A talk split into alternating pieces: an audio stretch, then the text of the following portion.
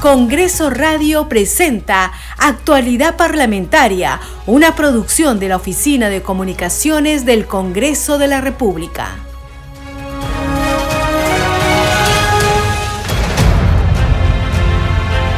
Faltan ocho días para el bicentenario del Congreso de la República, 200 años construyendo democracia.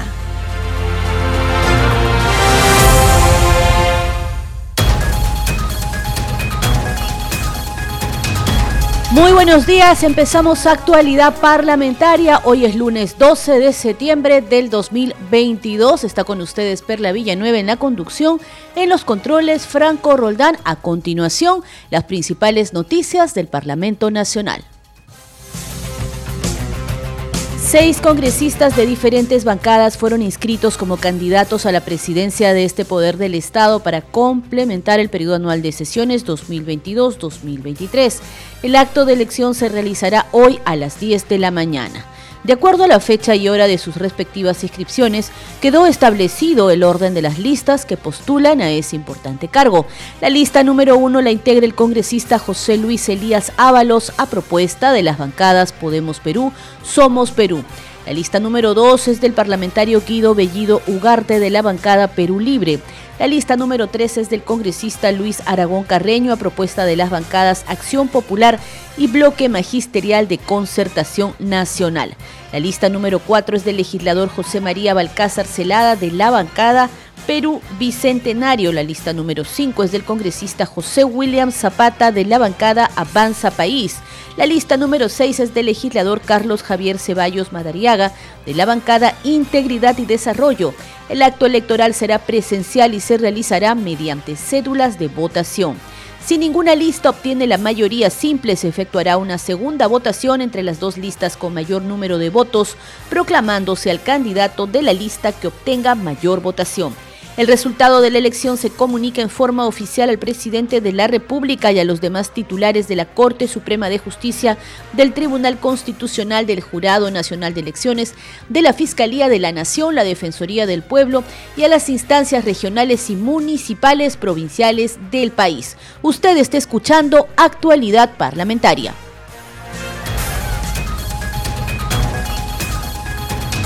Muy bien, vamos de inmediato a desarrollar la información. Como les hemos comentado, seis parlamentarios de diferentes bancadas fueron inscritos ante la Oficialía Mayor del Congreso en el plazo que dispone el reglamento como candidatos a la presidencia de este poder del Estado para completar el periodo anual de sesiones 2022-2023.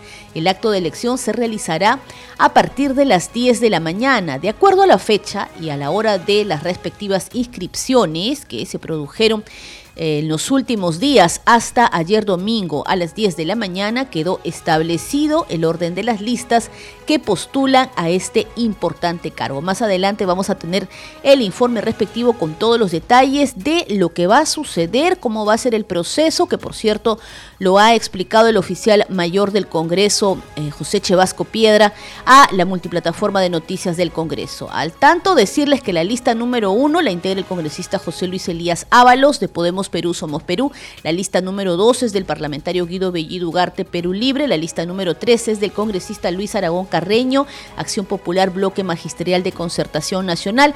La lista número cuatro es del legislador José María Balcázar Celada, de Perú Bicentenario. La lista número cinco es del congresista José William Zapata de Avanza País. La lista número 6 es del legislador Carlos Javier Ceballos Madariaga de Integridad y Desarrollo. Los parlamentarios han sido convocados al hemiciclo principal de sesiones a partir de las 10 de la mañana porque esta sesión especial será presencial según lo dispone el reglamento del Congreso. Vamos ahora con más noticias porque la primera vicepresidenta encargada de la presidencia del Congreso, Marta Moyano, destacó el clima democrático que hubo previo a la elección y sigue habiendo previo a la elección del nuevo presidente del Parlamento, que se realizará, como ya hemos dicho, a partir de las 10 de la mañana hoy. La congresista Marta Moyano recordó que este domingo vencía el plazo para la inscripción de los candidatos e invocó a la unidad de los bloques parlamentarios. Sí invoco desde mi posición y a manera personal invoco que haya unidad en las bancadas o por lo menos en los bloques, ¿no? Y esperemos que así sea. Por el lado de Fuerza Popular, ¿están viendo alguna alternativa de candidato? Ya se vocea al eh, congresista William Zapata como la alternativa de la oposición para la mesa directiva. ¿Les genera consenso? Mi bancada ya dijo, el secretario general del partido, eh, ya dijo que va a apoyar al candidato de consenso del bloque democrático. El que tenga consenso a ese candidato es que va a apoyar, ya lo dijo el secretario general del partido. ¿Lo ven como el consenso? ¿Lo ven como el candidato de consenso? No puedo yo adelantar opinión sobre el tema, espero que ustedes puedan entender mi, mi posición. Es una pena que, que si, si, ocurriera, digamos, en el Parlamento, eh, que la mesa directiva, la presidencia de la mesa directiva sea ocupado por un grupo de personas que ustedes saben defienden a morir al señor Castillo, lo blindan y blindan incluso sus propias incapacidades y sus supuestos delitos, cuando sería una tristeza que el bloque democrático haya, mm, digamos, se haya dividido y se haya dejado sorprender, por decir de alguna manera, ¿no? la actitud y el plan de Palacio. Y el plan de Palacio era eso, lo que ustedes han visto, ellos lo han cumplido, ¿no? Han hecho, y, bueno, hay un grupo que ha caído redondito en ese plan. Esperemos que para el día lunes no se caiga redondito de nuevo, ¿no? Se estaría por cambiar al presidente de la Comisión de Ética. Cuéntenos, por favor, sabiendo que hay investigaciones contra los niños y contra este caso, Freddy Díaz. No, hay una situación en la que vamos a pedir opinión ¿no? Eh, legal, porque la Comisión de Ética se elige por dos años. Es decir, la señora, la congresista Carol Paredes ha sido elegida por dos años, ¿no? Eh, sin embargo, como se atomizaron los, los partidos, eh, las bancadas, perdón, y tenemos como 13 bancadas, hay el pedido de que haya representación en la Comisión de Ética, es decir, que todas las bancadas estén representadas, ¿no? y para hacerlo tuvimos que aprobar la ampliación de los integrantes de la bancada, de 17 a 25. Y para que todos pudieran estar, entonces tiene que eh, se está convocando a las bancadas para que incorporen a nuevos miembros. Cuando se refiere a los que están en proceso eh, judicial, eso tiene una etapa y una forma, no porque yo lo acuse usted, este, ya es un proceso judicial. Los que están en proceso penal, eh, según el artículo 20 del reglamento, no pueden pertenecer ni a la Comisión de Ética, ni a la Comisión de Fiscalización, ni a la Comisión de Constitución. Eso se anunció en el Pleno una vez que aprobamos este, todos los integrantes de la Subcomisión de Acusación Constitucional, se anunció. Y en la Comisión de Ética no es que se está cambiando a la presidenta del Congreso, simplemente se está incrementando el número de integrantes de la comisión, porque vuelvo a repetir, las, algunas bancadas se dividieron y necesitamos entonces tener la representación.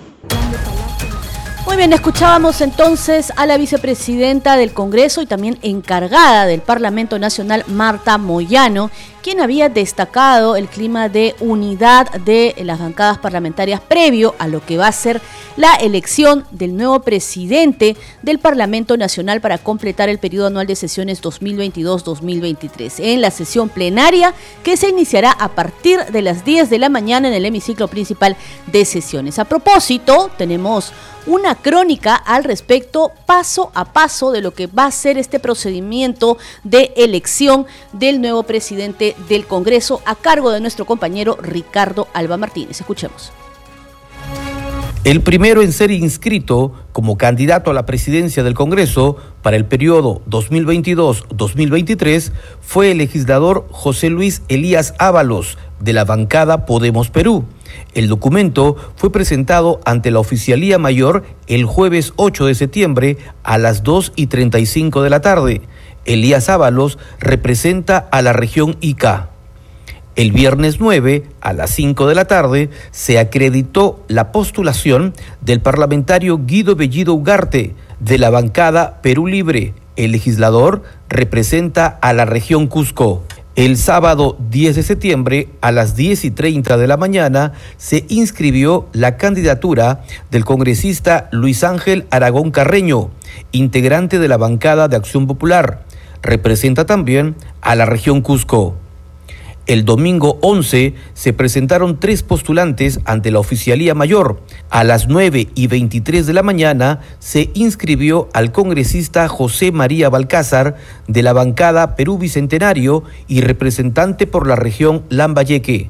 Sí, esto obedece a la necesidad de entrar al juego democrático que el Congreso permite y eh, pidiendo y recogiendo también eh, la opinión de muchos congresistas de diferentes bancadas. Y en razón a eso, Perú Bicentenario presenta como candidato al doctor José María Balcázar. A las 9 y 46 de la mañana se inscribió la postulación del legislador José Williams Zapata de la bancada Avanza País y representante por la región Lima. Y a la vez presentar la postulación del congresista José Daniel Williams Zapata como candidato a la presidencia del Congreso de la República para el periodo anual de sesiones 2022-2023, quien cuenta con la capacidad, experiencia y trayectoria de defensa de la democracia, la libertad y el Estado de Derecho. Cuatro minutos después, a las 9 y 50 de la mañana, se acreditó la candidatura del congresista Carlos Ceballos Madariaga, de la bancada Integridad y Desarrollo. Representa a la región Puno y lo que hemos eh, presentamos esta candidatura luego de haber conversado con varias fuerzas políticas, eh, colegas que ven en nosotros la representación de esa moderación, de ese centro necesario en la mesa directiva. Vencido el plazo, se publicó la relación de postulantes y el número asignado a cada uno de acuerdo al orden de inscripción. El oficial mayor del Congreso, José Chevasco, explicó que la elección será presencial Además, detalló el procedimiento a seguir de acuerdo a lo estipulado en el artículo 12 del reglamento del Parlamento. Es presencial. Es más, eh, la citación que yo he cursado a los parlamentarios hace énfasis en eso. ¿no?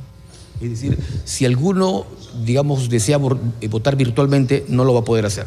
Puede tener todo el deseo, pero no lo va a poder hacer.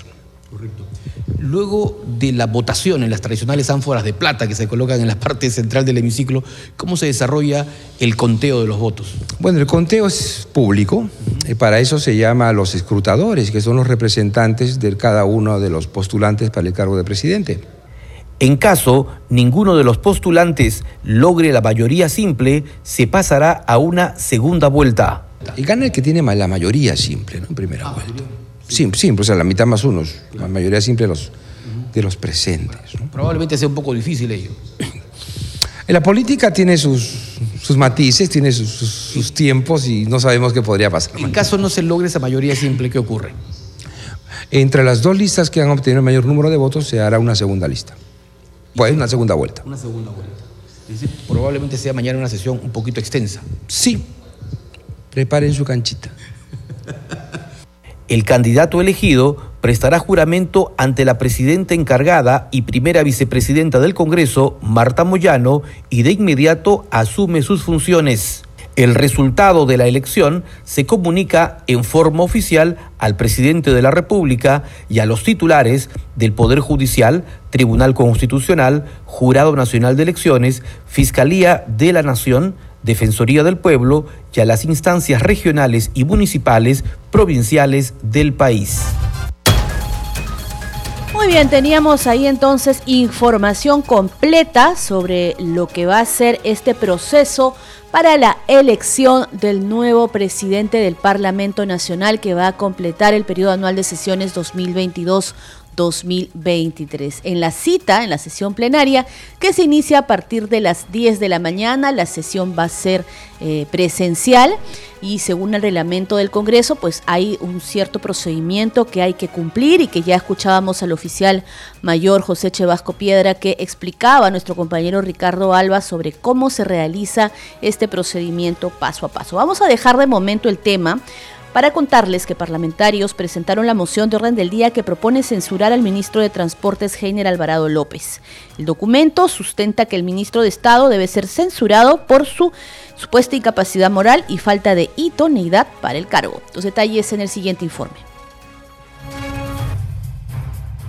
Congresistas de diversas bancadas presentaron la moción de orden del día número 3863 que acuerda censurar al ministro de Transportes y Comunicaciones Heiner Alvarado por su manifiesta incapacidad moral y la falta de idoneidad para el ejercicio del cargo.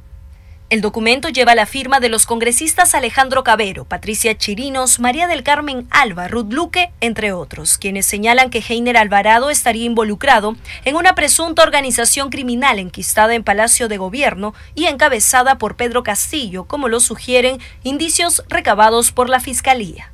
Además, se lee en el documento que el señor Heiner Alvarado habría cometido presuntos hechos ilícitos en la modalidad de licitaciones públicas fraudulentas, otorgando de esta manera la buena pro de obras públicas de inmensa suma de dinero a empresas que no contaban con los requisitos exigidos por ley y además direccionaban las mismas a empresas con las que presuntamente habría pactado negociación bajo la mesa.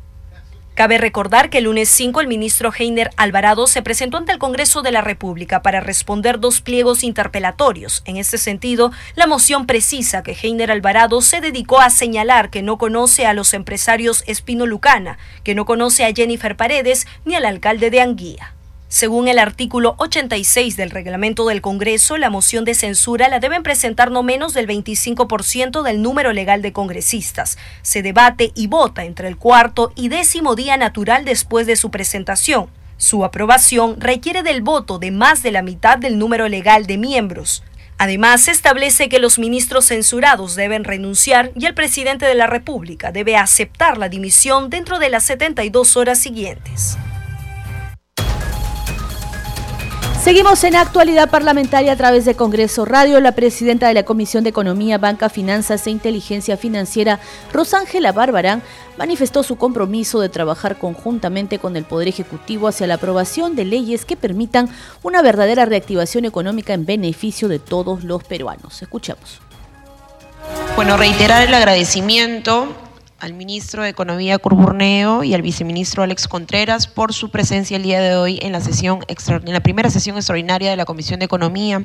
Es importante que tanto el ejecutivo como el legislativo trabajen en conjunto por una verdadera reactivación económica. Dentro del plan de trabajo, esta comisión ha priorizado algunos puntos en donde esperamos que el Ejecutivo pueda ayudarnos con emitir eh, las opiniones respecto a los diferentes proyectos de ley que se le, bueno, se le van a alcanzar, ministro, para que pueda em, ayudarnos con ello y colaborar. Asimismo, estamos a la espera de, los proyectos que tengan a bien ingresar a la comisión para su estudio, dictamen y eh, posible aprobación. Es, es importante que usted también conozca de la predisposición que tiene esta comisión para aprobar absolutamente todo lo que sea en beneficio del país, ¿no? Entonces, en ese sentido también existe un compromiso por parte del Congreso de la República para que usted pueda llevar a cabo las políticas que hayan tomado en consideración. Se agradece nuevamente la exposición del ministro de Economía. Vamos ahora con información de la Comisión Agraria y sobre este tema que preocupa a miles de agricultores en todo el país. La empresa italiana Unión Sped generó malestar y perjuicio al Estado peruano por renunciar a proveer más de 65 mil toneladas de uria que garantizarían la cosecha del próximo año para los agricultores. Así lo informó el ministro Andrés Alencastre Calderón durante la sesión extraordinaria de la Comisión Agraria. La empresa internacional Union Speed habría generado un gran perjuicio económico al gobierno tras renunciar al abastecimiento de 65.587 toneladas de uria a través de una comunicación de la gerenta general de la transnacional italiana. Así lo anunció el ministro de Desarrollo Agrario Andrés Alencastre durante su presentación en la Comisión Agraria del Congreso.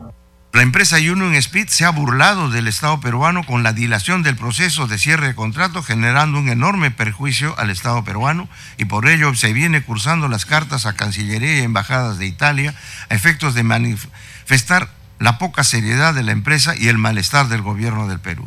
Alencastre señaló que la gestión realizada desde su sector cumplió con el trabajo jurídico y administrativo para dar cumplimiento al decreto de urgencia que buscaba garantizar la siembra de los cultivos del próximo año con la compra de la uria y acotó que se debe sancionar de manera ejemplar a las empresas que incumplan de esta manera tan irresponsable.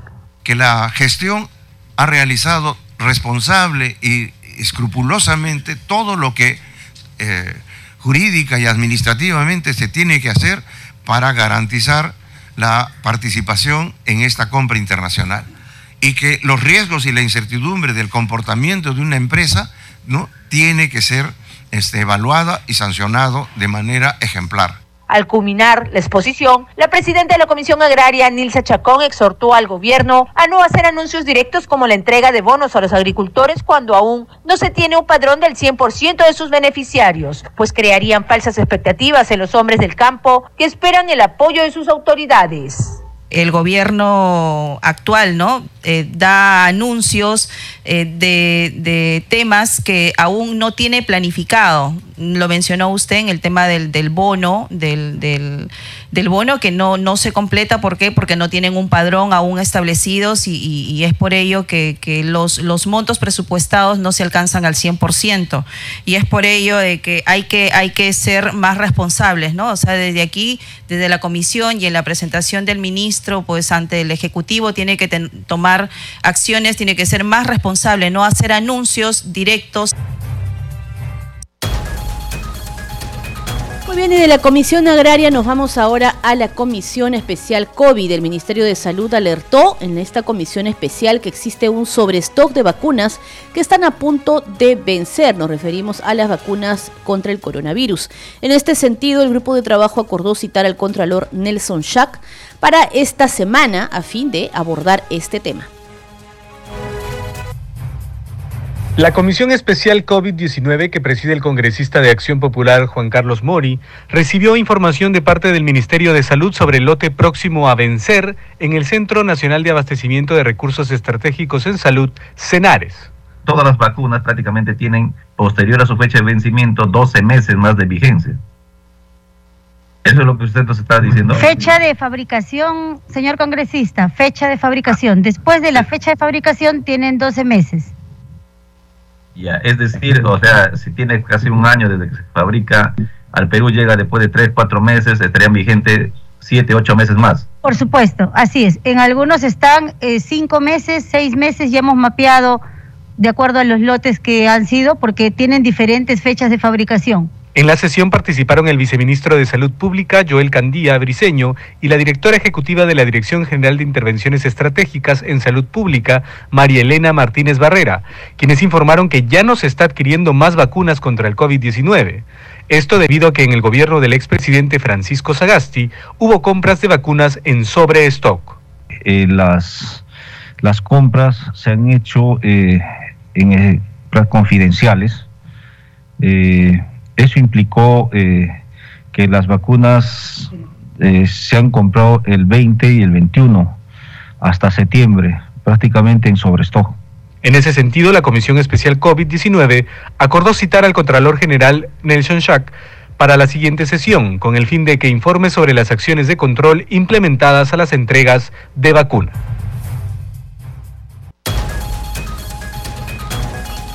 Muy bien, escuchamos ahí entonces un breve resumen del último trabajo de las diferentes comisiones ordinarias, pero eh, antes de continuar con más información referente a lo que va a ser la elección del nuevo presidente del Congreso ya en breve, eh, comentarles que eh, seis parlamentarios fueron inscritos en el plazo reglamentario como candidatos a la presidencia del Congreso para el periodo anual de sesiones 2022-2023 acto que se va a realizar hoy a partir de las 10 de la mañana en una sesión especial presencial del Pleno del Congreso. Todo está listo y por supuesto usted va a poder tener todos los detalles de esta sesión especial y de la elección del nuevo presidente del Congreso a través de la multiplataforma de noticias del Congreso, Congreso Televisión y Congreso Radio, por supuesto. Pero también tenemos otras actividades en el Parlamento Nacional que están previstas para esta tarde.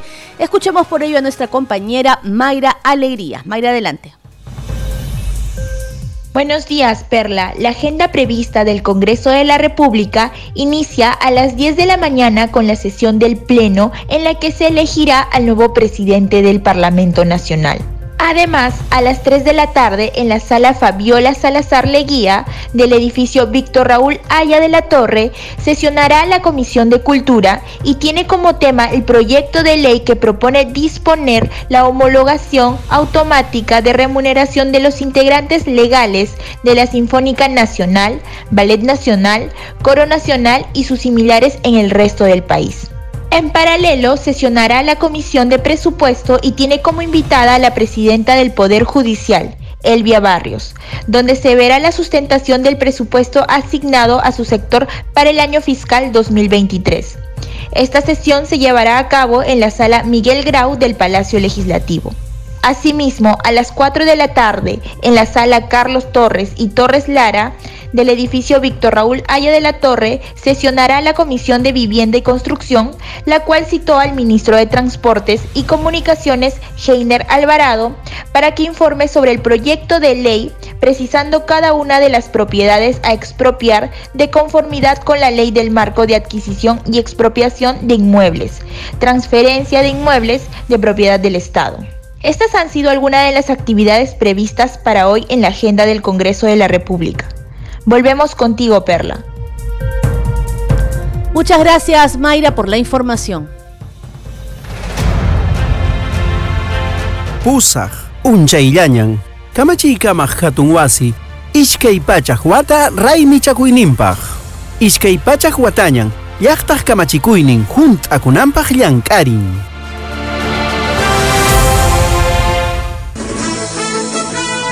Este programa se escucha en las regiones del país gracias a las siguientes emisoras. Radio Inca Tropical de Abancaya Purímac, Cinética Radio de Ayacucho, Radio TV Shalom Plus de Tingo María, Radio Las Vegas de Mollendo Arequipa, Radio Star de Mollendo Arequipa, Radio Madre de Dios de Puerto Maldonado, Radio Amazónica de Satipo en Junín, Radio TV Perú de Juliaca Puno, Radio Amistad de Lambayeque, Radio El Pueblo de Ayacucho, Radio Satel Perú de Lampa en Puno, Radio La Voz del Valle de Aplao en Arequipa, Radio Líder de La Unión en Piura, Radio Victoria de Ocros de Huamanga, Ayacucho. Estos son los titulares de cierre. Seis parlamentarios de diferentes bancadas fueron inscritos como candidatos a la presidencia del Congreso para completar el periodo anual de sesiones 2022-2023. El acto de elección del nuevo titular del Parlamento Nacional se realizará hoy a las 10 de la mañana. De acuerdo a la fecha y hora de sus respectivas inscripciones, quedó establecido el orden de las listas que postulan a ese importante cargo. La lista número uno la integra el congresista José Luis Elías Ábalos a propuesta de las bancadas Podemos Perú y Somos Perú. La lista número dos es del parlamentario Guido Bellido Ugarte de la bancada Perú Libre. La lista número 3 es del congresista Luis Aragón Carreño a propuesta de las bancadas Acción Popular y Bloque Magisterial de Concertación Nacional. La lista número 4 es del legislador José María Balcázar Celada de la bancada Perú Bicentenario. La lista número 5 es del congresista José William Zapata de la bancada Avanza País. La lista número 6 es del legislador Carlos Javier Ceballos Madariaga de la bancada Integridad y Desarrollo. El acto electoral será presencial y se realizará mediante cédulas de votación. Si ninguna lista obtiene la mayoría simple, se efectuará una segunda votación entre las dos listas con mayor número de votos, proclamándose el candidato de la lista que obtenga mayor votación. El resultado de la elección se comunicará en forma oficial al presidente de la República y a los demás titulares de la Corte Suprema de Justicia, del Tribunal Constitucional, del Jurado Nacional de Elecciones, de la Fiscalía de la Nación, la Defensoría del Pueblo y a las instancias regionales y municipales provinciales del país. Hasta aquí llegamos en actualidad parlamentaria, pero sigue en sintonía de Congreso Radio con todos los detalles de lo que será en breve la elección del nuevo presidente del Congreso. Permiso. Congreso Radio presentó Actualidad Parlamentaria, una producción de la Oficina de Comunicaciones del Congreso de la República.